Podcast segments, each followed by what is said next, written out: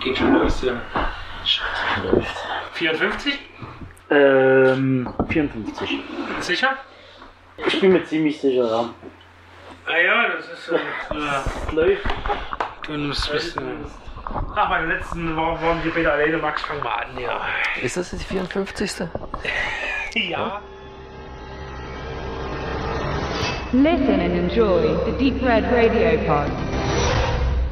Es ist die Sendung 54. Ich möchte das Publikum endlich mal wieder hier aus Benedikts heiligen Hallen ähm, begrüßen. Heilige Halle. Na, du hast doch mehrere Zimmer, oder? Also je nachdem, wie man das jetzt definieren wollte.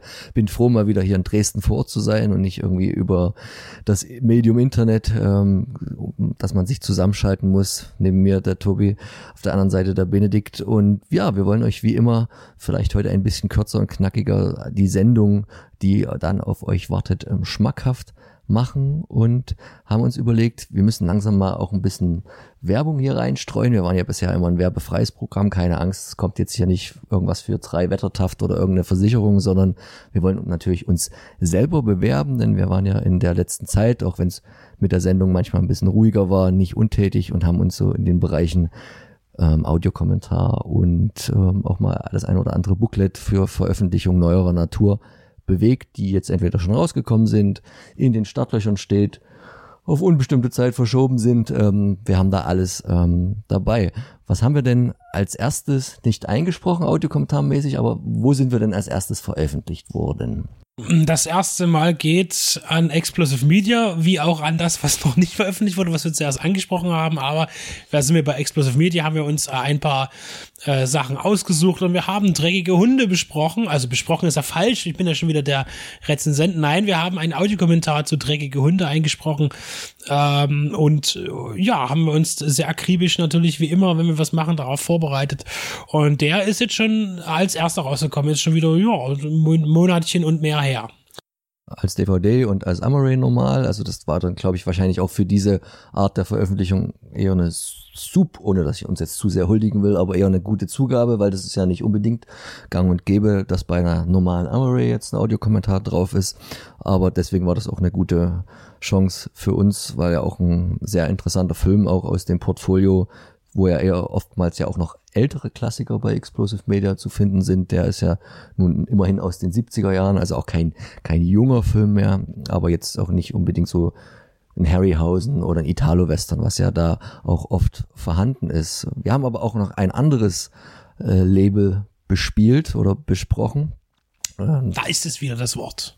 Genau, und wir haben da ja noch auch ein paar andere Eisen noch im Feuer, aber das kommt vielleicht alles erst so im nächsten Jahr. Und dadurch, dass ja man schon sagen kann, dass Benedikt ein gewisser Rainer Erler-Experte ist, äh, dadurch, dass er auch Kontakte hat äh, im deutschsprachigen Raum, war das da ja vielleicht auch nur ein wenig folgerichtig, dass wir da netterweise für so ein paar Sachen angefragt wurden und wir haben nicht wir, in dem Falle waren das der Leo und Benedikt, äh, den Audiokommentar zu Fleisch gemacht. Also auch mal was ganz anderes dann wieder als dreckige Hunde, obwohl es zeitlich verortet ja recht ähnlich ist, aber von der Thematik her natürlich total anderer Film. Ne? Also um das noch genauer zu beziffern, ist es ja so, dass ja ich mit Rainer Erler zumindest schriftlichen Kontakt hatte für ein, zwei Projekte, äh, die schon vor einigen Jahren herausgekommen sind bei uns als Special. Da geht es konkret um Operation Ganymed, auch da in Verbindung mit einem visuell auch erschienenen Interview mit ähm, Dieter Laser und da wurden die Filmjuwelen halt äh, aufmerksam, haben gefragt, ob man da irgendwas verwenden kann kann. Und so sind wir halt ins Gespräch gekommen und haben uns auch noch angeboten, für weitere Erler-Projekte etwas beizusteuern. Und so ist jetzt damit entstanden der erste Film, der eben jetzt groß jetzt da rauskam auf Blu-ray, ähm, ist eben der Fleisch. Und auch da habe ich wieder äh, alte Kontakte aufgewärmt äh, zu Rainer Erler, der auch wieder bereitwillig äh, Fragen beantwortet hat. Und äh, einige dieser Informationen sind natürlich auch in äh, den Audiokommentar mit eingeflossen dafür. Und äh, es ist so geplant, dass da auch noch im nächsten Jahr äh, eins, zwei weitere Audiokommentare zu Rainer Erler Filmen folgen werden, weil die Filmjuwelen eben jetzt Rainer Erler auf dem Programm haben. Genau, und zurück zu Explosive Media, die haben ja sehr oft Italo-Western auf dem Programm und da kommt jetzt, also wenn ihr die Einleitung hört, ist er wahrscheinlich gerade früh veröffentlicht, kommt noch ähm, Django den Colt an der Kehle, also eher so einer aus der B- bzw. C-Riege ähm, dieses Genres. Da habe ich äh, mit dem Leo den Audiokommentar eingesprochen und wir haben auch zur Abwechslung mal für, als Mediabook muss man natürlich dazu sagen, in dem Fall kommt daraus ähm, das Booklet geschrieben, was ja auch mal, äh, zumindest für mich relativ neu, der Leo macht das ja äh, öfter mal, äh, eine interessante neue Erfahrung auch war. Bin ich sehr sehr gespannt, weil das ja auch wiederum ein Film ist, der nicht so in aller Munde ist. Da gibt's noch nicht so viel dazu. Jetzt auch kein Regisseur mit Vincenzo Musolino, der jetzt großartig über das Genre hinweg bekannt ist, weil er auch nicht viel gemacht hat, jung gestorben ist. Also das war dann auch sehr ergiebig und interessant, da mal nachzuforschen. Und irgendwann, irgendwann kommt dann vielleicht auch unsere Erstaufnahme von Benedikt und mir. Das ist schon irgendwie gefühlt vor einem halben Jahr eingesprochen worden. Der Audiokommentar war unser erster Versuch. Äh, aber leider hakt's da irgendwie in der Produktion, aber man kann es ja nochmal nennen, in der Hoffnung, dass er dann wirklich irgendwann kommt. Äh, der Django und die Bande der Gehängten, also einer von und mit, also nicht von, aber mit Terence Hill, aber ganz ohne Bud Spencer, weil die haben dann natürlich, für alle, die es nicht wissen, auch noch eine Karriere getrennt voneinander und äh, im Genre, aber auch dann natürlich in anderen Bereichen gehabt. Äh, Aktuell angekündigt ja für Ende Dezember 2021. Wir freuen uns drauf, egal Fall. wann er kommt. Und dann können wir ja noch sagen, dass wir auch für Explosive Media gerade noch ein ganz anderes Genre bearbeiten, äh, was eher, glaube ich, auf, auf, meinen Mist oder zu meiner- meiner Zusage meiner schnellen gewachsen ist. Und zwar werden wir uns in biblischen äh, äh, ähm, betätigen und werden einen Monumentalfilm äh, von Robert Aldrich audiokommentarisieren und zwar Sodom und Gomorra in der nun erscheinenden auf Blu-ray Langfassung und wir freuen uns auf diese langen, auf diesen langen Audiokommentar, den wir demnächst einsprechen werden. Und auch hier werden wir ein Booklet gemeinsam beisteuern. Genau, weil er wieder als Mediabook wahrscheinlich dann in den für Explosive Media üblichen zwei Cover-Varianten ähm, rauskommen wird. Angeblich, man weiß es immer nicht so genau, zum Weihnachtsgeschäft dann, damit ihr euch, euch den dann noch unter den Baum legen könnt. Und natürlich für den Colt an der Kehle noch dazu sagen, da war der Audiokommentar von Max und von Leo auch wieder eingesprochen. Genau, auch wenn das Backcover aufgrund von Kommunikationsschwierigkeiten eventuell da nicht ganz die Wahrheit erzählen wird, ihr werdet es merken, was da ein wenig ähm, schiefgelaufen ist bei der Produktion. Auf jeden Fall ein Dank schon mal an alle Menschen, die überhaupt Audiokommentare hören, die nicht von den Filmschaffenden stammen vielleicht, sondern von externen Menschen, die den Film aus ihrer Sicht bewerten oder einfach nur analysieren oder einfach da sitzen und äh, dazu interessante Sachen erzählen, möglicherweise auch unterhaltsame Sachen. Dank an all jene, die tatsächlich äh, sich die Zeit dafür nehmen, äh, so etwas sich anzuhören. Und auch wenn er jetzt immer namentlich nicht genannt wird, ist er auch immer doll involviert. Auf der technischen Seite wieder quasi unser Produzent, der Tobe, der hat ja bis jetzt auch erst wenig gesagt, deswegen leiten wir mal jetzt um vom Werbeblock zur aktuellen Sendung. Äh, abgesehen von unserem Hauptthema in der Sendung, hast du noch irgendwas geguckt äh, in letzter Zeit, was dich bewegt hat, so kleine Medienshow-mäßig? Also, äh, geguckt schon einiges, aber äh, das ist jetzt, glaube ich, erstmal so ein bisschen irrelevant. Äh, das wurde ja dann noch später in der Sendung. Äh, ich, Benedikt zusammen, äh, wir waren äh, wie so ziemlich fast jeder gefühlt in der Republik in June. Wir haben da auch äh, unseren Senf zu beigesteuert und ich möchte aber noch erwähnen, weil ähm, das wurde ja dann selber, ähm, möchte noch einen Podcast-Empfehlung rausgeben und zwar den Rewrite Science Fiction und Schreib-Podcast und deutscher Podcast, der von vielen äh, emsigen Leuten geführt wird und die haben sich Frank Herberts Romanzyklus, also wirklich sämtliche Romane äh, und alles, was da hinten dran hängt, samt alle Verfilmungen, auch den aktuellen Tune zum Besten gegeben. Auch ein Interview mit äh, Paul Poet, was Stefan wiederum ein bisschen mit angeleiert hat. Ich habe bloß den Kontakt dann weitervermittelt an Sönke. Derjenige, äh, Paul Poet, hat verfasst oder hat verfasst äh, das Booklet zur kommenden lang ersehnten und nochmal verschobenen Tune Lynch Veröffentlichung exklusiv Aus, dem Hause Koch Media. genau. Also da wird auf jeden Fall der Link in den Shownotes zu finden sein. Geht mal drauf, da könnt ihr euch Stunden über Stunden an Podcasts zu Romanen und allem drum und dran liefern und bieten. Ansonsten kann ich noch die Info geben, dass zum Beispiel vom 28. bis 31. Oktober das Shivers Filmfestival stattfindet in Konstanz im Zebra-Kino bei den Zebras. Und das Line-Up wird demnächst äh, veröffentlicht. Vielleicht sind wir wieder mit dabei. Mal schauen. Und was dann an Filmen mit äh, äh kommt, das wird dann in den nächsten Wochen veröffentlicht. Und es wird richtig als Kino-Festival wieder laufen. Die haben da wahrscheinlich, nehmen wir an, 2G, 3G irgendwas irgendwie gelöst. Das waren jetzt so die Sachen, die äh, ich jetzt zum Besten geben kann. Äh, ansonsten wächst weiter mein Moto-Universum zu Hause äh, im Schrank äh, mit Büchern. Ich habe jetzt den großen fetten Character Guide geschossen bei eBay für 28 Euro. Für alle, die so, so, so ungebildet sind wie ich beispielsweise, erklär doch nochmal kurz, was diese Abkürzung, was sich dahinter verbirgt. Äh, naja, Masters of the Universe.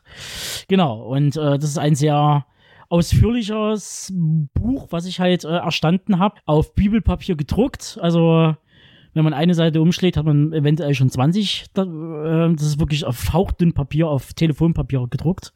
Ich habe mir gleich in dem Zuge noch den Realfilmband noch bestellt zur Dolph Lundgren Verfilmung und äh, zu den Hörspiel-Kassettenumsetzungen. Und den musst du dir mal von Brigitte Nielsen signieren lassen. Das wäre ein Hammer. So, aber was überhaupt nichts bringt. Aber finde ich lustig. Ist ja eigentlich klar, dass wir jetzt, ist es überhaupt jemals passiert, dass wir das Wort Bibel in einer Einleitung gesagt haben, jetzt schon zweimal in einer. Das ist schon auch ein Meilenstein, muss man wir ja sagen. Wir werden langsam schwach. Das liegt vor allen Dingen daran, weil du so wahrscheinlich gerade auf dem Tisch liegen hast äh, und das, der, der Einfluss ist halt direkt dann auch genau, spürbar und, und es lenkt und sie lenkt unsere Irgendwo Worte. liegt hier auch Sodom und Gomorra, aber ja, die österreichische.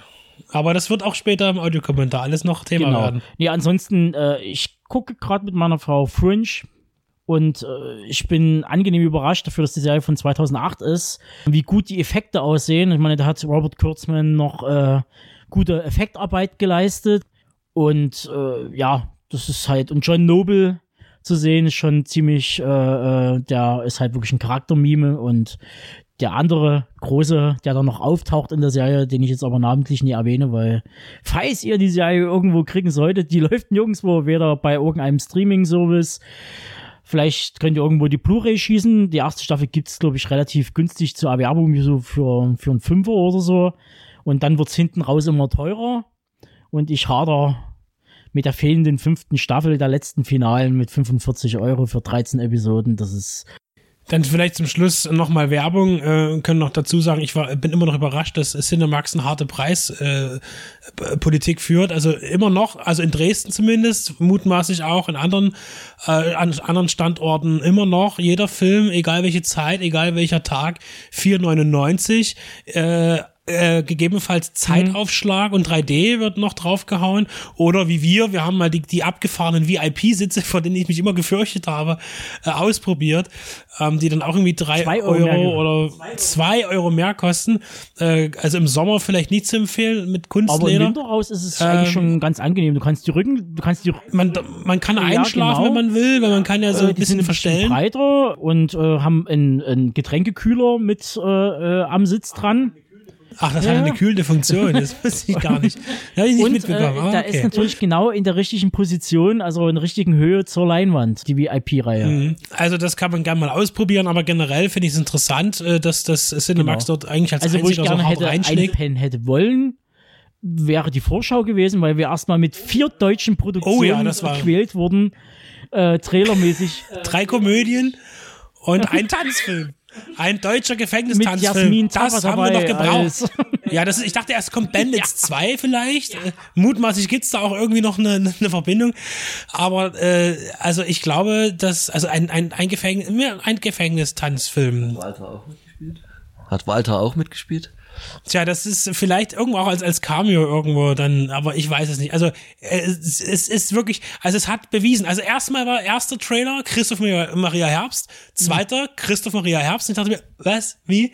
Erst spielt er so einen verpennten Typen, der sich in eine Scheidung reinquält und dann kommt er als äh, als grimmiger äh, Professor an der Uni irgendwie raus und muss sich mit einer äh, ja mit einer äh, Migrantin rumschlagen, die er betreuen muss, weil er zu zu schroff ist, um das ein bisschen glatt zu bügeln in der Gesellschaft, keine Ahnung. Die Titel habe ich alle vergessen. Dann kam der Tanzfilm und dann kam nochmal, und das ist das wichtigste, neue Till Schweiger-Film, äh, dessen Titel ich auch vergessen habe, aber es geht wieder um eine Krankheit äh, und ein Familienmitglied. Ah, genau, richtig, bipolar. So, ja. Und ja, toll. Und dann kam der ganze andere Käse Oh, und Bond zum 30. Schluss. Und dann ich ging der Film los. nicht mehr sehen. Also ich habe mittlerweile den Film gesehen, obwohl ich ihn noch nie gesehen habe. Und mir hängt, also, Das also mittlerweile Also bin mittlerweile ich kann so müde von. Bond. Und damit gehen wir rein. Kernstück der Sendung wird eine äh, unsere Dune-Besprechung sein und ringsrum basteln wir euch dann noch andere schöne Sachen, die wir für euch vorbereitet haben in der aktuellen Show Nummer 54.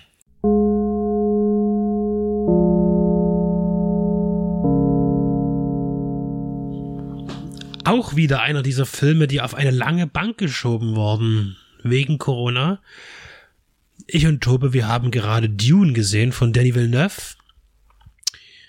Und als allererstes, und danach könnt ihr gleich ausmachen, ich habe einen guten Film gesehen. Aber ich muss halt meine eigenen Abstriche machen. Ähm, ich ich habe mich tatsächlich null mit diesem Film vorher beschäftigt, weil ich es einfach nicht wollte. Ich wollte den Film so unbelastet wie möglich sehen. Ich meine, ich weiß, worum es geht. Äh, aber ich wollte auch den Trailer nicht sehen und ich wollte den Film einfach gucken. Und deshalb war ich dann auch nicht schockiert, aber zumindest überrascht. Und das ist halt meine eigene Unwissenheit, dass es eben der erste Teil eines Doppels ist. Ähm, und das hat mir die Stimmung schon wieder so ein bisschen vermiest. Ähm, allerdings muss man sagen, das Tempo, das Danny Villeneuve in seinen Filmen anbringt, das gefällt mir sehr. Er hat ja schon bei Prisoners, einem, einem Drama, einem Krimi, auf zweieinhalb Stunden gesetzt, was auch eher ungewöhnlich ist, wie ich finde, heutzutage. Mit Arrival hat er eine unglaublich langsame, äh, attraktive Erzählweise gewählt, wenig spektakulär, äh, aber umso kraftvoller. Und ebenfalls braucht man genau dieses Tempo, um eine Geschichte wie Dune zu erzählen. Und das hat er ja auch gemacht. Und deswegen ist natürlich eine, eine zweiteilige ähm, Veröffentlichung, also in zwei Teilen das zu machen, also das erste Buch zu verfilmen aus der, aus der Dune-Reihe von Frank Herbert, ähm, sicherlich sinnvoll, aber es ärgert mich trotzdem, weil es ja doch wieder das Gefühl eines Brückenfilms mit sich bringt. Ähm, das heißt, natürlich hätte ich mir in meiner Allmachtsfantasie natürlich gewünscht, dass man es einfach die Glöten im Sack hat, ja, in, in der Häuse, wie es mal halt früher war, wo es scheißegal war. In den 50er, 60er Jahren machen wir halt viereinhalb Stunden Film. Ja. Das macht heute keiner mehr, ist auch in Ordnung, aber mich ärgert es einfach, dass ich jetzt schon wieder warten muss. Äh, weil das unterbricht so, weil es ist wirklich unglaublich äh, auf eine romantische Art und Weise wirklich sehr epochal gestaltet. Danny Villeneuve hat ein, ein unglaubliches Talent dafür, äh, episch zu drehen und zu erzählen. Und da stört irgendwie dieser Bruch irgendwie für mich jetzt warten zu müssen auf etwas Nächstes. Das ist eben nicht eine Kritik an dem Film, wie er gemacht ist, wie, wie er mir begegnet, sondern es ist wirklich einfach, dass, dass mich das ärgert. So. Deshalb werde ich mich unheimlich darauf freuen, wenn irgendwann mal in ferner Zukunft beide Filme für den Heimkinomarkt dann offen sind und ich sie schauen kann am Stück. So. Oder vielleicht sogar wird sich anbieten, ein Double Feature zu sehen zu seiner Zeit, wenn dann der zweite Film kommt, was hier mir noch nicht ähm, dargeboten wird als Information. Es ist ja so, dass ich immer so ein bisschen ein Problem habe mit, mit Dune, ein, ein liebenswertes Problem. Also ich mag auch die Verfilmung von, von David Lynch, die ist ja auch zurzeit in vieler Munde, weil ja nun ähm, das, die, die Neuauswertung im Heimvideomarkt erfolgt, äh, mit einer guten äh, Restauration, mit, äh, also das ist ja Kochmedia, bringt wieder die komplette geballte Ladung von, ich müsste lügen, vier oder fünf verschiedenen Veröffentlichungsvarianten von der Hammer Ray, wahrscheinlich über ein Mediabook, Steelbook und die Ultimate Edition, die ich mir zugegebenermaßen bestellt habe, verärgert in mir selbst, dass ich, dass sie wieder verschoben wurde, die Veröffentlichung, äh, in den Oktober hinein. Und äh, freue ich mich aber drauf, äh, weil ich auch noch nie die längere Fassung von Dune gesehen habe nach Lynch. Meine mit der Kinofassung, äh, da hat ja auch Lynch seinen Namen erst zurückziehen wollen, war nicht zufrieden. Äh, Dino De Laurentiis ist ja jetzt auch nicht der bequemste äh, Produzent. Äh, und mir gefällt der, der Dune von Lynch aber sehr gut, weil er ähm, allein schon, also von 84 einfach auch, und das ist ja auch jetzt hier im Kontrast zu setzen, hier zu sehen, diesen Stoff verfilmt mit zwei verschiedenen Varianten der Umsetzung, was das Visuelle angeht. Das heißt, die Tricktechnik, wir sind jetzt im CGI-Zeitalter, äh, wo das eben überwiegen tut und wir haben aber auch von 84 den Dune, der auf handgemachte Effekte setzt, was besonders bei den Wurmeffekten und den großen Wüstenmaschinen natürlich sehr, sehr, also ich finde, das sieht toll aus und ist auch gut gealtert und ähm, ja, also prima. Äh, dann habe ich mir irgendwann gedacht, Mensch, komm, jetzt lies doch mal das Buch. Mach doch mal. Und äh, habe ich mir tatsächlich ähm, die Taschenbuchvarianten der sechs, ja, sag ich mal, Grundbücher, es gibt ja noch mehr, aber die von Frank Herbert tatsächlich geschrieben worden. Und Vom es Sohn. ist wirklich ein zähes Werk. Hm? Vom Sohn. Genau, richtig.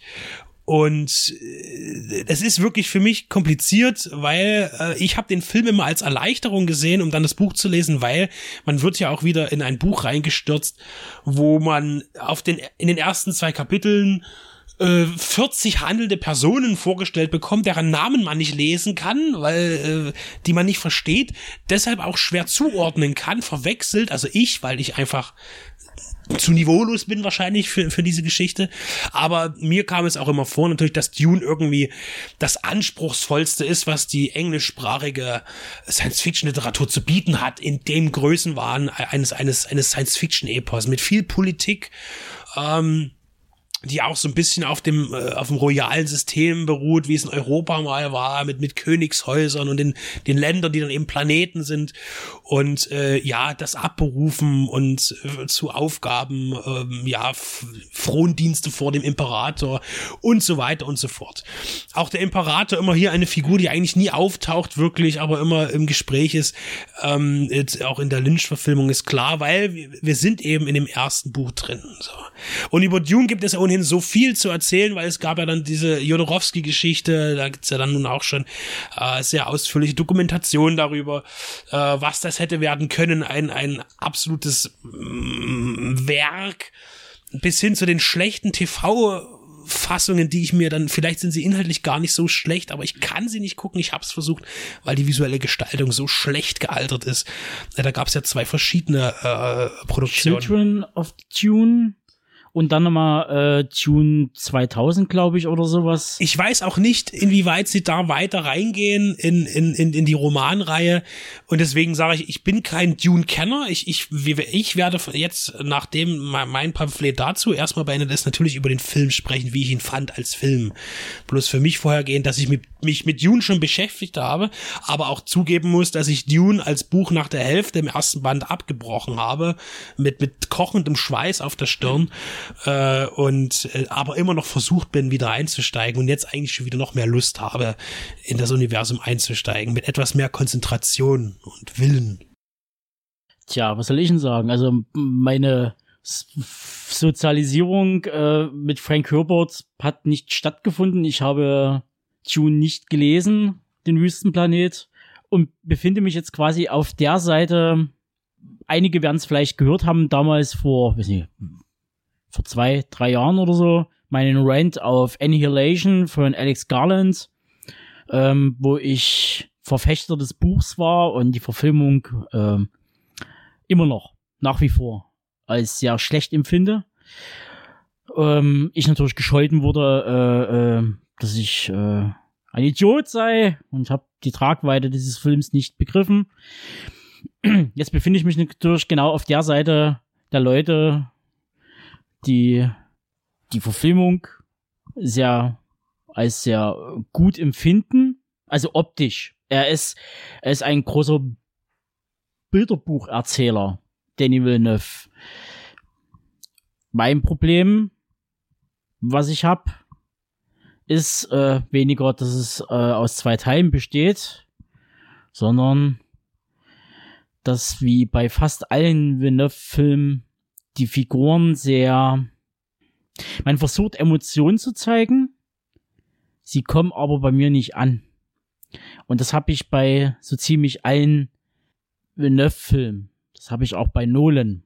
Das ist ein ähnliches Problem. Deshalb fühlt sich für mich zum Teil Dune an, wie zum Beispiel Tenet. Das sieht optisch super geil aus. Kann man wirklich nichts sagen. Die haben dort Handmade Props drinne, die haben dort richtig Kulissen gebaut, die haben dort die Raumschiffe, die dort auftauchen. Das sind richtige, richtige Modelle, wo man natürlich erstmal großes Dankeschön sagen muss äh, an die Obereffektschmiede und die sitzt in Deutschland für den Film. Die werden bestimmt wieder einen Oscar kriegen, wie sie es auch schon gekriegt haben für Blade Runner 2049. Und genauso sieht auch der vom ganzen Look her auch der Film aus, wie Blade Runner 2049. Er tut quasi das optische Design fortsetzen. Sei es drum. Ich find's sehr gut gemacht. Es ist sehr zeitgemäß. Danny Villeneuve hat natürlich nie alles komplett über Bord geworfen. Er hat sich, ähm, wie wir festgestellt haben, viele Designs aus alten Illustrationen hat er übernommen, die auch im Buch beschrieben werden wohl. Genauso wie hat er auch Sachen übernommen aus der Lynch-Verfilmung, was zum Beispiel äh, Kostüme angeht die einfach komplett übernommen wurden. Also diese, diese Bodybags. Zumindest sehr ähnlich Die aussehen. Bodybags zum Beispiel, Leichensäcke, die einfach umgenäht wurden als Kostüme. Und es ist aber irgendwie ist noch nie so die Berührungsebene da. Vielleicht kommt das noch mal und dann habe ich ja eh Probleme. Wüstenfilme, das habe ich ja schon ein paar Mal anklingen lassen. Das ist so, da da kriege ich sofort wieder, da, da kriege ich schon wieder Schweiß in der Buchse und, und da will ich sofort ein Kaltgetränk zu mir nehmen. Das ist schon wieder alles zu viel. Tobe ist halt eher so der Kaladan-Typ. Ähm, ich habe äh, mit, mit der emotionalen Gestaltung der Figuren gar nicht so viele Probleme, muss ich sagen. Ich fand es absolut in Ordnung für mich. Ich denke, vielleicht hat der Film auch hier ein kleines Problem, weil es eben relativ viele auch wichtige Figuren gibt, die, die vorgestellt werden müssten, viel mehr. Der Film nimmt sich die Zeit eigentlich, aber er, er tut halt jede Szene, die er hat, sehr, sehr langsam betrachten. Und das ist nicht, nicht negativ gemeint, aber es ist genauso im Buch, ähm, den Teil davon, den ich gelesen habe ist es so, dass natürlich die ähm, gerade sei seine Lehrmeister, äh, der äh, Duncan Idaho zum Beispiel, oder auch der, ähm, wo ich den Namen wieder nicht aussprechen möchte, ähm, der ja eigentlich auch hier einige Attribute, also ein anderer Lehrmeister, ähm, der hier von Josh Brolin dargestellt wird, ähm, auch eigentlich einer ist, der eine sehr poetische Ader hat. Das wird hier ein bisschen durch Gedichte äh, dargestellt. Er ist aber eigentlich ein Musikant und macht Musik. Das ist der, der Gurney Halleck, genau. Und ähm, ja, es gibt natürlich ein paar Abwandlungen. Ich weiß nicht, ob irgendjemand Josh Brolin, Brolin hätte gerne singen hören in dem Film.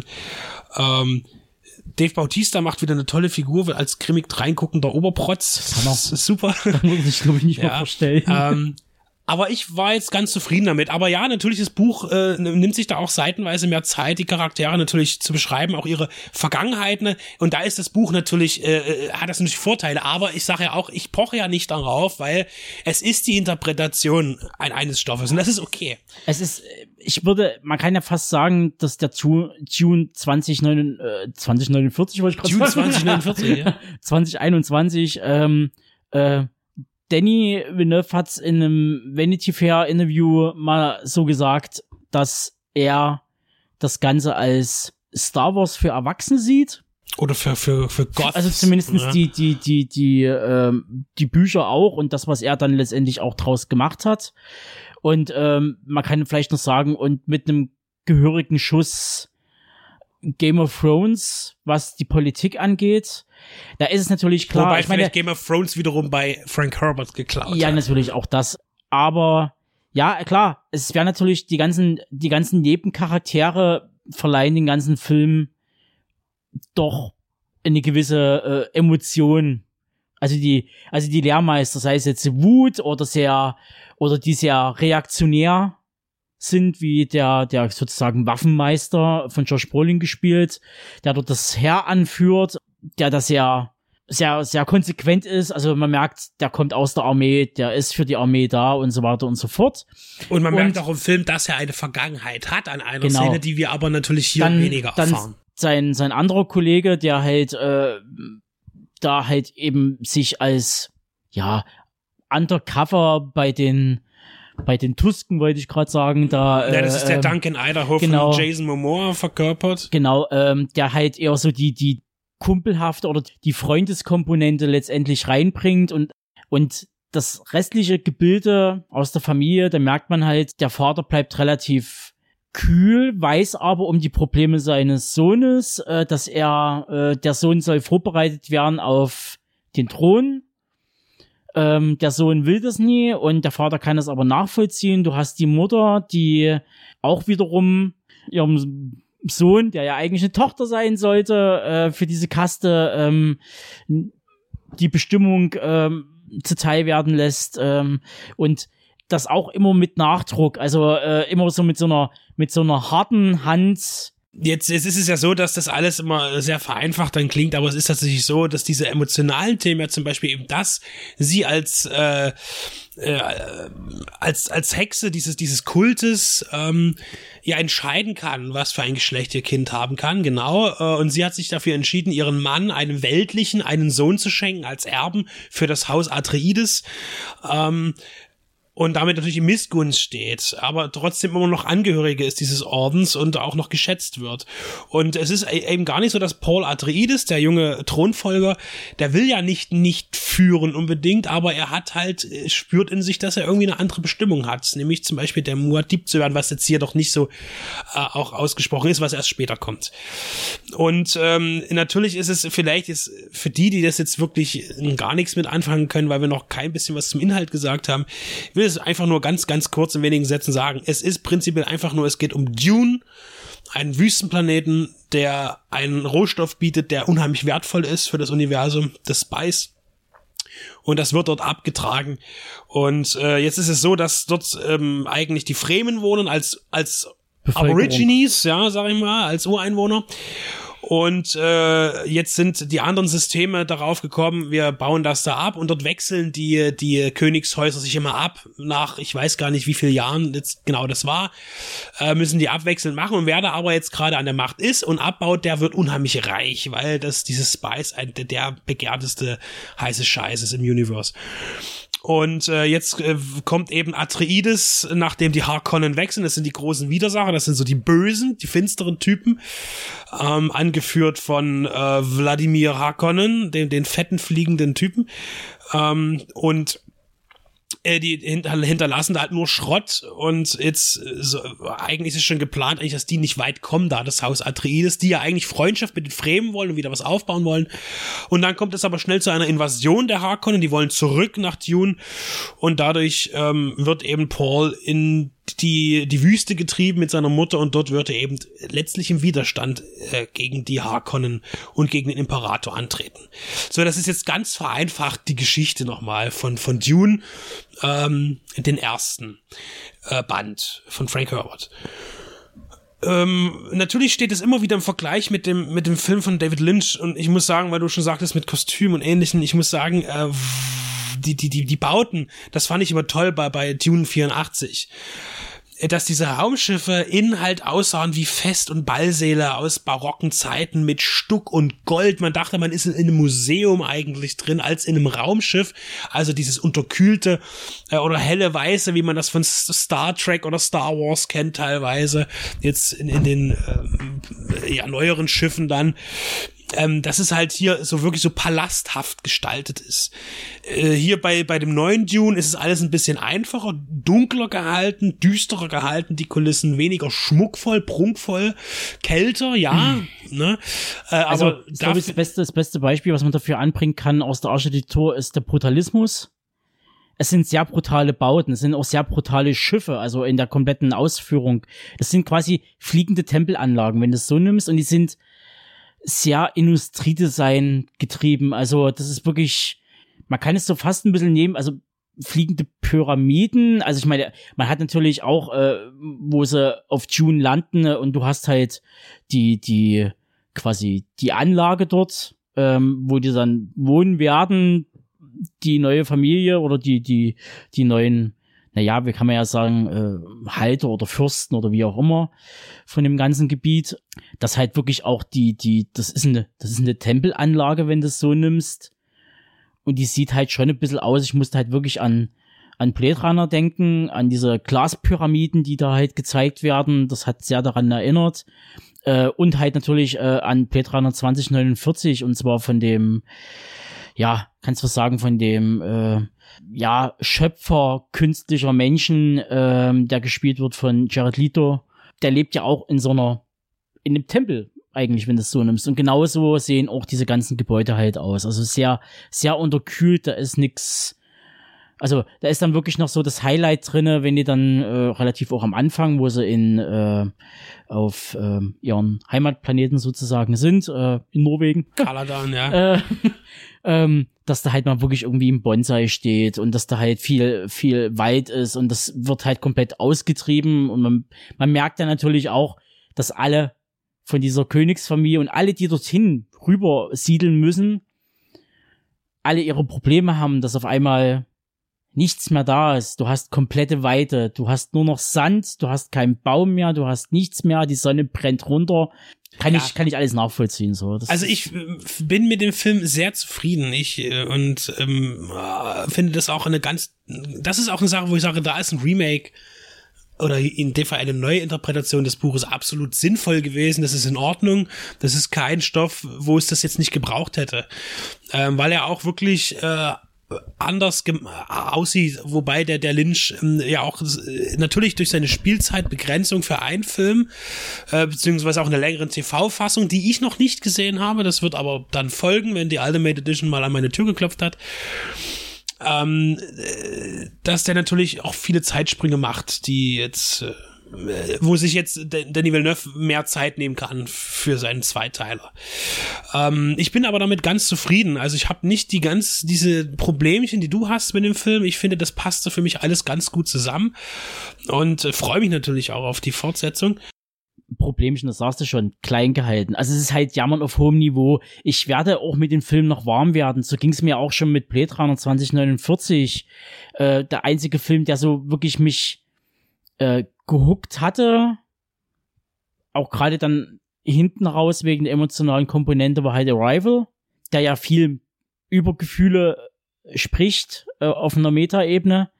Also es ist ja Richtung Contact oder äh, Begegnung mit der dritten Art und äh, dann vielleicht noch Sicario oder so, weil der halt wirklich einen Impact hatte. So, aber es ist, ich brauche wahrscheinlich, ich werde da noch mal eine, auf jeden Fall eine eine Zweit- und Drittsichtung. Äh, das bietet der Film auch an, weil er einfach viele viele Schauwerte liefert und das ist ein Film, wo man ganz klar sagen muss, ihr müsst ihn im Kino gucken, solange der noch läuft, weil ähm, am besten auf der größten Leinwand, die euch irgendwo geboten wird. Das stimmt. Ich möchte noch ganz kurz sagen, weil es ja ein sehr äh, logischerweise überfrachteter äh, Effektfilm ist auch. Ähm, die Special Effects waren für mich hauptsächlich verträglich. Ich habe wenig Probleme gehabt, obwohl es einige Sachen gab, wo ich mir ein bisschen mehr Physik gewünscht hätte, aber das ist, äh, weil die Stimmung für mich sehr gut ist im Film, verträglich und die Effekte, die eher weniger funktionieren für mich, ist gerade so äh, bei der Größenordnung, wie wir Schlachten sind. Es gibt auch ein Schlachtenszenario.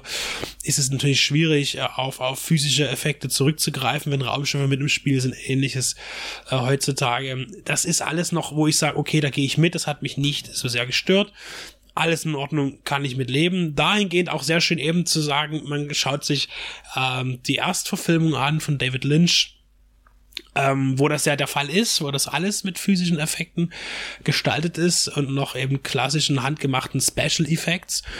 Ähm, finde ich einen, einen, guten Vergleich, kann man das schon machen. Also ich finde beide Filme äh, sehenswert auf ihre Weise.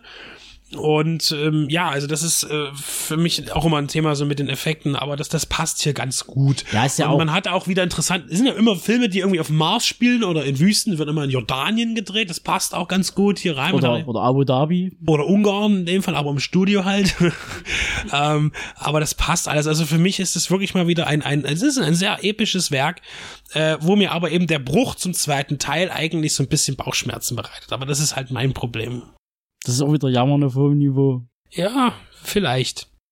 Ja, aber ist klar, ich kann es ja irgendwo nachvollziehen. Ich meine, wir sind ja alle äh, im Nachhinein alle ein bisschen angenervt von diesen ständige in 50 Teile hin, hineingehend.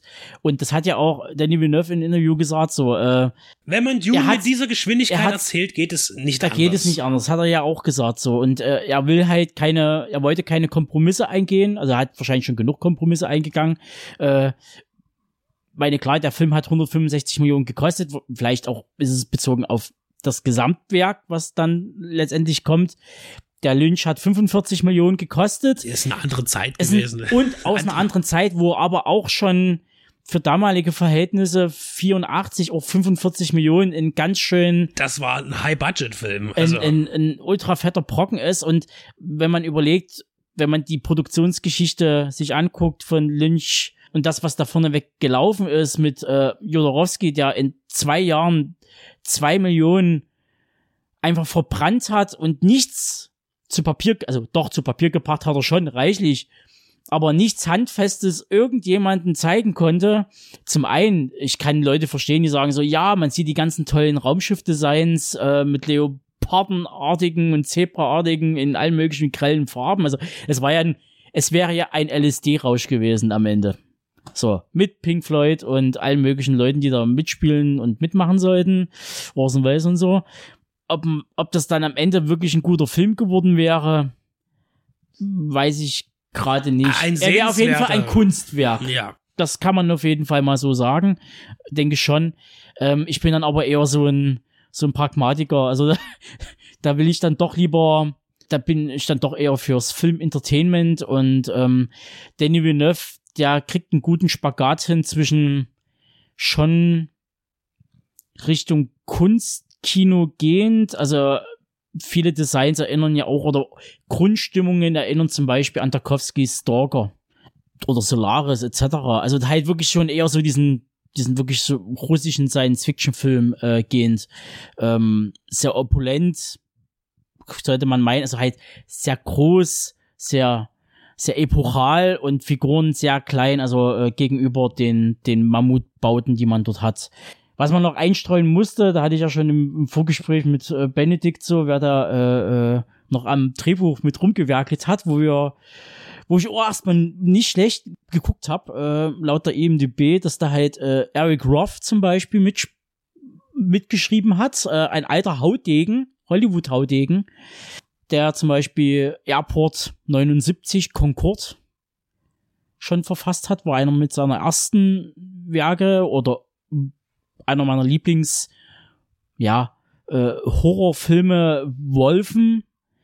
Ähm, da steht er aber als Uncredit drinne. Ähm, dann Drehbücher zu Forrest Gump, Postman, München zum Beispiel. Und der andere, der noch mitgeschrieben hat, nebst Danny Villeneuve, ist äh, John Sprates. Ich hoffe, ich habe den richtig ausgesprochen. Er hat halt das Drehbuch zu Passenger geschrieben, Doctor Strange, Prometheus und äh, hat das den groben Plot geschmiedet zu der Mumie-Verfilmung von 2017. Also, da muss man jetzt aber sagen, das sind jetzt alles nicht unbedingt gute Sachen dabei. Ja, aber- ähm, also, das, ich weiß auch nicht, in welcher Konstellation jetzt wer hier wie gewirkt hat Das äh, an dem ist, Drehbuch. ja, das ist richtig. Äh, aber es ist etwas dabei herausgekommen, das sehr ansprechend ist, das eben nicht so mh, banal ist wie alles das, was du gerade teilweise aufgezählt hast. Ist Mal richtig. jetzt abgesehen von einigen Klassiker-Highlights.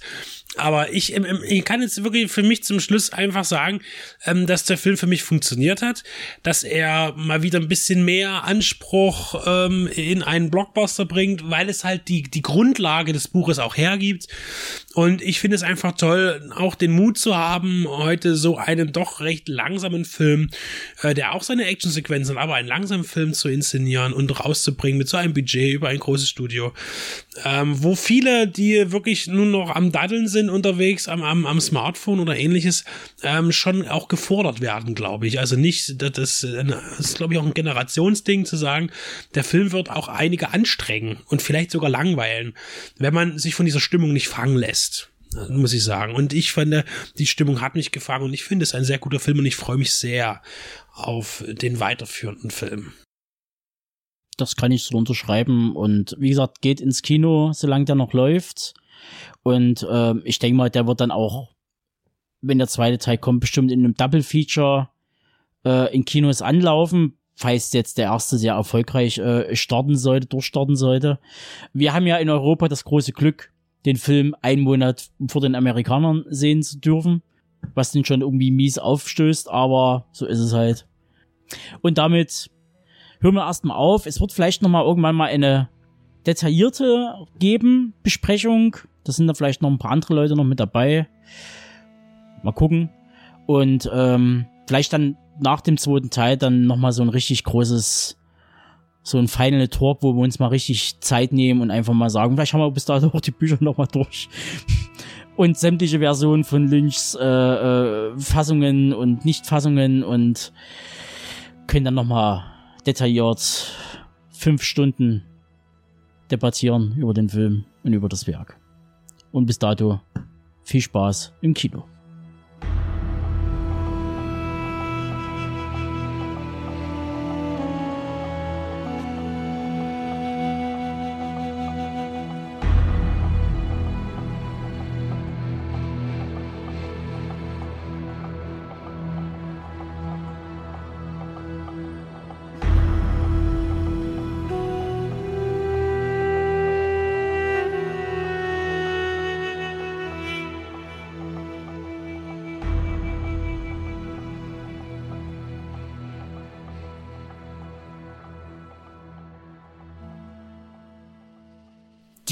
Unwiderstehliche Kraft der Kettenreaktion. Das Domino-Komplott von Stanley Kramer kommt auf Blu-ray bei Koch Media. Der Originaltitel ist The Domino Principle. Stanley Kramer ist genretechnisch auch variabel gewesen. Flucht in Ketten, ein sehr frühes Regiewerk von ihm, gilt als Klassiker. Davon hat er auch noch viele weitere inszeniert, also Filme, die als solche gelten. Das letzte Ufer beispielsweise, finde ich, ist für mich persönlich einer seiner besten. Das Urteil von Nürnberg, die große Anklage gegen den äh, Nationalsozialismus im Bereich auch der Justiz. Dann auch äh, wirklich total schräge Komödien oder auch subtilere Sachen wie Rat mal, wer zum Essen kommt. Und das Domino-Komplott ist ein Spätwerk, sein vorletzter Film als Regisseur von 1977. Und hier ist er im Bereich des Thrillers und des, ja, des leichten Actionfilms unterwegs. Das ist aber, jetzt nach meiner Meinung her, nicht unbedingt das Genre, mit dem er gut zurechtkommt. Adam Kennedy schrieb das Buch und auch das Drehbuch und erzählt von einem Mann, der im Gefängnis sich befindet und von einer mysteriösen Regierungs, mutmaßlichen Regierungsorganisation herausgebracht wird mit dem Versprechen der Freiheit wenn er etwas für sie arbeiten würde. Er ist auch ein bisschen naiv und sagt, ja, ist erst auch skeptisch, aber trotzdem naiv und sagt, ja, sicher und kommt eigentlich nicht drauf, was da eigentlich gewollt ist, denn eigentlich soll er eine wichtige politische Persönlichkeit töten für diese Organisation. Aber darauf arbeitet man erstmal langsam hin. Man lässt ihn erstmal Freizeit schnuppern, man gibt ihm Geld, bringt ihn zu seiner ähm, Freundin zurück und so weiter, um ihn ein bisschen, ja, in Sicherheit zu wiegen, dass alles ganz schön werden wird. Ähm, man erzählt uns bereits im Vorfeld, dass das Ganze durchaus dokumentarisch sein könnte. Wir haben einen Schwarz-Weiß-Anfang, man bringt uns Schlagzeilen und sowie Nachrichtenausschnitte. Es gibt eine Stimme aus dem Off, die uns erzählt, dass das Leben doch eine große Verschwörung ist. Das heißt, alle Regierungen sind manipuliert durch die Medien. Wer lenkt uns? Wer lenkt unseren Chef? Sehr aktuelles Thema gerade. Ja, ähm, die Verschwörungstheorien äh, werden ja gerade auch wieder befeuert in Deutschland, Europa und der Welt im Allgemeinen, besonders aber, glaube ich, auch in der westlichen Welt. Und man schildert hier Tucker, so ist die Person, äh, die von Gene Hackman verkörpert wird. In dieser dokumentarischen Off-Situation sagt man, ja, ein Kriegsheld, ein ganz normaler Mann, er kommt nach Hause, lernt eine Frau kennen, lässt sich nichts zu Schulden kommen, äh, geriet dann aber in Schwierigkeiten und steht unter Mordverdacht und landet im Gefängnis. Und dort bekommt er eine Gehirnwäsche und äh, wird eben manipuliert und arbeitet dann für das System. Ja, das erzählt man uns dann in der Vorgeschichte. Allerdings kommt direkt eine Minute später der große Widerspruch, denn all das ist er nicht gut. Er ist ein Kriegsheld, ja, er hat in Vietnam gedient, aber er ist ein Verbrecher. Man stellt ihn dann an, ja, vor, er ist ein Verbrecher, Kleinkrimineller, ähm, man zählt auch auf, äh, Schläger, er ist der Abschaum der Gesellschaft, Zuhälter, Alkoholiker, im Jugendgefängnis, Vorstrafen und, und, und passt irgendwie nicht zu einem unbescholtenen Mann. Also das ist, das hat mich gleich sofort gestört in diesem Film und damit war die Stimmung kaputt für mich. Weil das kann so nicht funktionieren. Weil hier werden ja zwei völlig verschiedene Menschen so äh, gleich hintereinander vorgestellt. Ist aber auch völlig Wurst, denn es geht relativ banal weiter.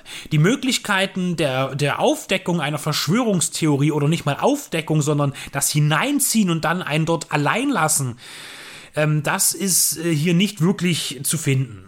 Ja, also wie gesagt, Gene Hackman, Tucker wird herausgeholt und man stellt ihn dann irgendwann vor die Wahrheit und sagt, ja, du bringst jetzt äh, Person X für uns um und man hat ja auch genug Druckmittel. Ja, man wird ihn dann aber unter Umständen halt selber kalt machen, da kommt er dann auch selber drauf, warum sollten die mich leben lassen? Weil jeder Zeuge einer Verschwörung ist einer zu viel er durchläuft dann auch so ein Trainingslager und das ist alles so ein bisschen, ja, der Film hat leider keine Spannung in sich. Also für einen Film über Verschwörungstheorien ist er auch viel zu geradlinig und viel zu wenig geheimnisvoll und einfach zu schnell durchschaubar. Und die Action, die sich gegen Ende einschleicht, ja, die ist handwerklich in Ordnung, aber in der Story irgendwie wenig sinnvoll platziert. Äh, hinten raus gibt es dann auch noch mm, so einen Plot-Twist, der noch reingeschoben wird. Das sind aber nur alles nur Alibis um einen Film zu drehen, irgendwie mit bekannten Gesichtern, vor allen voran natürlich Gene Hackman, aber auch bereits, ja, gestandenen Menschen, die auch ein gewisses, vielleicht solideres, älteres Publikum anziehen sollten. Wir haben hier zum Beispiel Richard Whitmore in einer Rolle zu sehen. Wir sehen auch Eli Warlock, Mickey Rooney, und tatsächlich tragen diese Figuren den Film, weil man sieht sie doch gern und sie können auch spielen. Die einzige nennenswerte Frau äh, in, in dem Cast leider ist nur also nicht nur, dass sie es ist, sondern es ist nur eine Frau, äh, Candice Bergen, die hier auch, ja, sehr verspielt. Äh, eigentlich ist sie wahrscheinlich nur fürs Kinoplakat gedacht gewesen, weil eine wirklich anstrengende Rolle äh, hat sie nicht ein fehlgeschlagener Thriller, wie ich finde, der es nicht schafft, eine Stimmung zu erzeugen, die einen wirklich an den Fingern knabbern lässt. Ich denke hier auch ganz viel an die äh, Filme aus gleicher Epoche von Alan J. Pacula oder Sidney Pollack. Diese thrillerhafte schon Geheimagentenfilmmäßige Spannung, also nicht wie bei James Bond, sondern die richtigen Agentenfilme, nicht diese äh, bunten Agentenfilme sondern die, die sich tatsächlich auch mit der politischen Lage auseinandergesetzt haben derzeit und mit der Paranoia im Volk, äh, wo, wo ja eigentlich das Domino-Komplott ganz gut reinpassen würde, also und thematisch auch passt, das wird hier leider nicht umgesetzt. Also zumindest nicht filmisch wertvoll. Und Koch Media darf auch sehr gerne diesem Film eine aktuelle Auswertung schenken auf Blu-ray in Deutschland. Aber leider muss er sich weit hinten anstellen an vergleichbaren Vertretern seiner Zeit und seines Genres.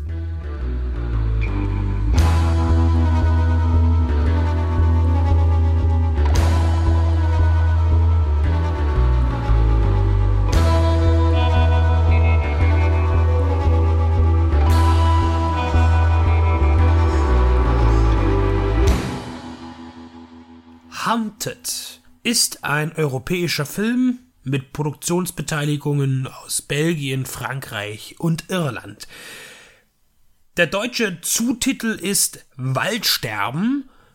Der ist tatsächlich sehr gut gewählt, weil es zum einen darum geht, dass die Natur sich gegen den Menschen wehrt, der sie zerstört, und zum anderen geht es aber auch doppeldeutig darum, dass im Wald gestorben wird. Eine junge Frau ist nach dem Arbeitstag, sie ist für die Arbeit unterwegs und will Stress abbauen, geht in eine Disco, wird dumm angemacht von irgendeinem Mann, äh, wird von einem anderen Mann wiederum daraus errettet aus dieser Situation. Sie zeigt sich dankbar, man fühlt Sympathien und dann ist sie sogar bereit, äh, bei einer gemeinsamen Zigarette dann sich auf ein sexuelles Abenteuer einzulassen. Nur auf einmal sind sie dann in seinem Auto und es steigt ein weiterer Mann ein und sagt, okay, wir fahren jetzt woanders hin und dann machen wir es alle drei miteinander. Und das liegt aber gar nicht in ihrem Interesse. Ihr, das ist Eve, und sie wehrt sich dagegen. Nun wird sie doch ein Stück unfreiwillig mitgenommen, kann dann aus der Situation entkommen, wird dann aber gejagt von den beiden Männern. Die, so verstehen wir das, oder so wird es uns zu verstehen gegeben, Lust daran haben, Frauen zu demütigen, sexuell zu misshandeln und auch zu verletzen, mutmaßlich sogar zu töten und das Ganze auf Video aufzuzeichnen. Und jetzt zeigt uns der Film, wie äh, die Frau Eve flüchtet vor ihren Männern und letztlich aber auch, wie es im jetzt sind wir ansatzweise im Rape and Revenge äh, Genre natürlich Rache übt an ihren Verfolger. Diese Geschichte wird gerahmt von einer Legende von einem Wolfsmädchen, das vor hunderten von Jahren äh, auch verfolgt wurde im Wald äh, von bösartigen Männern. Und ähm, der Wald ihr Schutz bot und sie stärkte ja, Attribute zur Seite gab, um ja gegen die Übermacht anzutreten. Und genauso wird es Eve gehen. Die Flucht geht in den Wald und der Wald ist ihr Hold. Und der Wald gibt ihr Kraft und der Wald gibt ihr Nahrung, Deckung, ja, und auch Angriffsmöglichkeiten auf ihre Verfolger. Die Männer, also eigentlich ist es ja immer nur der eine Mann, äh, die bleiben auch soweit namenlos. Ähm, da ist einmal der, der das Faustdick hinter den Ohren hat und dann gibt es seinen Kompagnon, den Trottel, äh, den er braucht, um sich wahrscheinlich auch besser zu fühlen oder auch um jemanden zu haben, den er da irgendwie vorschieben kann für Sachen, die er selber nicht machen will. Und die verhalten sich ja auch dann so ein bisschen waldunfreundlich. Da wird mal Müll weggeworfen. Das ist hier so, so ein Schokoriegelpapier oder was. Und das wird dann aber so inszeniert, als würde der, der Wald das schon auch als Bedrohung wahrnehmen. Und äh, andererseits nicht nur äh, Eve schützen, äh, indem der Wald ihr Kraft gibt, sondern auch eben selbst der Wald, dass er Rache üben möchte an diesen bösen Mannen. Jedenfalls ist äh, der Konflikt eben nicht nur zwischen äh, der äh, männlichen und der weiblichen Position hier im Film, sondern auch zwischen den beiden Verfolgern. Ähm, denn der, der eigentlich erst charmante Retter, der dann eben zum Monster wird, hat auch tierisch einen an der Klatsche natürlich und das äußert sich dann auch in Gewaltausbrüchen. Und Eve verwandelt sich am Ende auch in ein, in eher in ein Tier.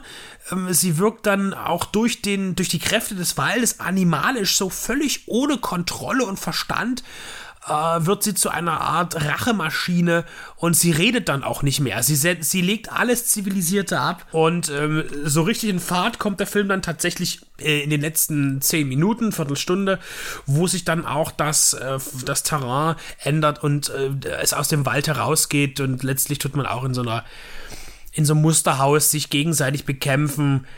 Äh, ja, die, die Motivation ist klar, klar und deutlich, reicht aber irgendwie nicht mehr so richtig aus, um, um so einen Thriller irgendwie auch dann enden zu lassen, denn es endet tatsächlich einfach nur mit ihrem Sieg äh, über der Situation. Interessant wäre hier wieder gewesen, wie äußert sich das weiter auf sie aus? bleibt sie so oder kann sie zurückkehren in ein normales Leben? Der Film bietet einige sehr brutale äh, Ausbrüche, die allerdings für mittlerweile gereifte Sehverhältnisse nichts Außergewöhnliches anbieten. Er ist äh, recht schnell ranschreiten und visuell ist er stabil gestaltet, gute Kamerafahrten, gute Einstellung, gutes Licht, alles wunderbar. Ähm, inhaltlich ist dann am Ende noch die Frage, es gibt da irgendwie so einen Braveheart-Moment, äh, den, den ich nicht ganz einordnen konnte.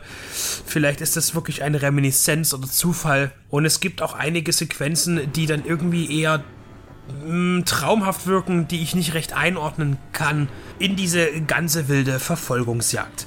Der Film Hunted Waldsterben ist erhältlich bei Pandastorm Entertainment in Deutschland und bietet eine nicht ganz so harte, mehr mythenhafte, ja auch, wie es hier beschrieben wird, rotkäppchenhafte Variante der doch recht unappetitlichen I Spit on Your Grave Filme und ähnlichem.